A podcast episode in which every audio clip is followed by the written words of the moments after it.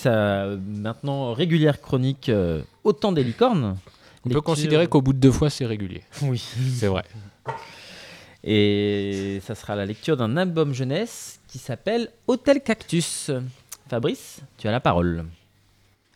Bonjour. Euh, oui, donc aujourd'hui, je vais de nouveau vous proposer euh, une lecture d'un album jeunesse.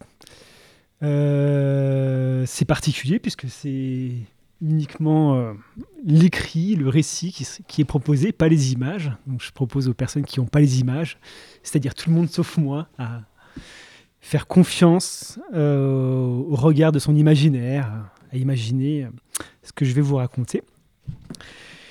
Ce matin, j'étais chez une amie. Je lui ai dit Qu'est-ce que tu as en, album jeunesse? Elle m'a montré euh, quelques bouquins et je suis tombé sur euh, Hotel Cactus de Brenda Giberson. C'est une autrice euh, états-unienne. Elle a écrit ça en 1992.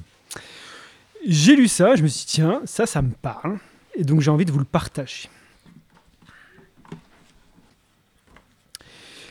Par une journée chaude et sèche, dans le désert, un fruit d'un rouge éclatant tombe d'un grand cactus.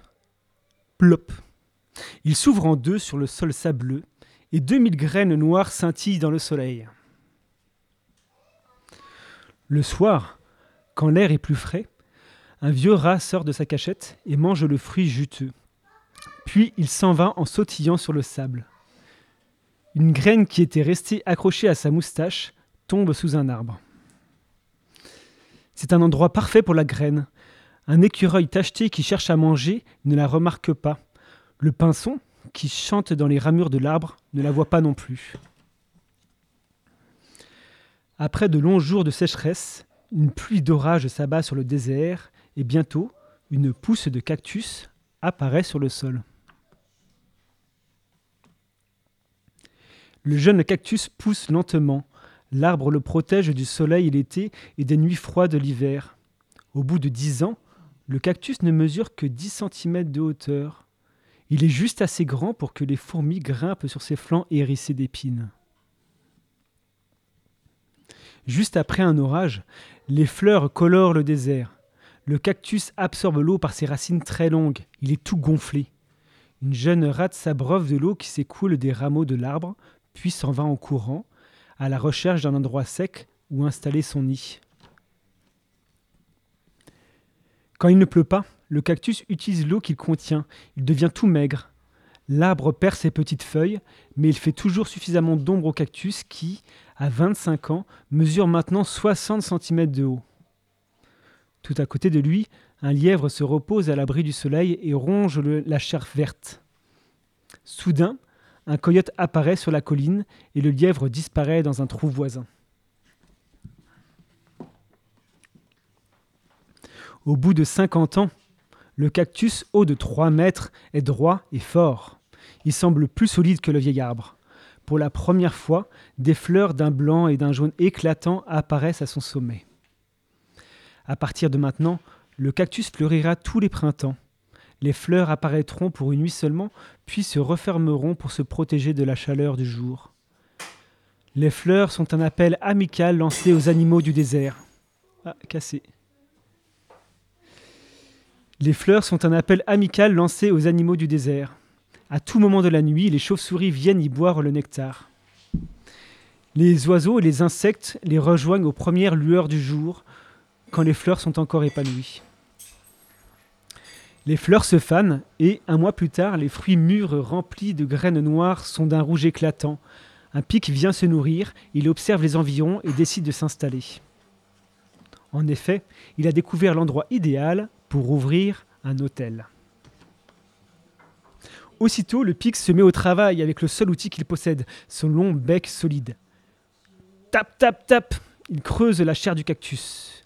Tap, tap, tap, et taille une loge confortable et spacieuse. Le cactus n'est pas blessé, il fabrique une écorce tout autour du trou pour éviter de se dessécher. Le pic, lui, dispose d'un nid à l'abri de la pluie, qui lui procure de la fraîcheur les jours de canicule et de la chaleur pendant les nuits froides. En retour, il mange les insectes qui pourraient apporter des maladies au cactus. À l'âge de 60 ans, L'hôtel cactus mesure 6 mètres de haut. Un bras pousse sur le côté. Un pic creuse un nouveau trou dans le tronc et une tourterelle construit son nid sur le bras. Plus bas, un vieux trou est occupé par une chouette. Les oiseaux sont en sécurité tout en haut d'une plante piquante où personne ne peut les atteindre. Dans le désert, il y a partout des terriers de toutes les dimensions, pour les fourmis, les souris, les lézards, les serpents, les lièvres et les renards. Au bout de 150 ans, il y a aussi des trous de toute taille dans le cactus. La plante a enfin cessé de croître. Elle mesure 17 mètres de haut, possède 7 longues branches et pèse 8 tonnes, le poids de 5 automobiles. Tout le monde veut vivre à l'hôtel Cactus. Les oiseaux couvent leurs œufs, les rats élèvent leurs petits. Même les insectes et les chauves-souris ont élu domicile sur la plante. Dès qu'un animal quitte le cactus, un autre s'installe. Et chaque printemps, ils reviennent boire le nectar et manger les fruits. 200 ans ont passé quand une tempête déracine le vieux cactus qui s'abat avec un bruit sourd sur le sol sableux. Ses grands bras épineux se brisent dans la chute. Les animaux qui vivaient dans le cactus doivent chercher un nouvel hôtel, mais d'autres qui préfèrent vivre à terre s'installent à leur place. Un mille pattes, un scorpion, des fourmis et des termites ont vite fait de trouver un appartement à leur goût. De nombreux mois, pardon, de nombreux mois plus tard, il ne reste plus que de la plante que les côtes en bois qui soutenaient le cactus quand il était encore debout. Un lézard recherche des insectes à manger, un serpent se love à l'ombre.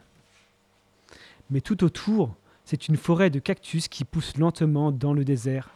Malgré la chaleur et le froid, malgré la sécheresse et l'humidité, certains vivront assez longtemps pour être de nouveau hôtel cactus.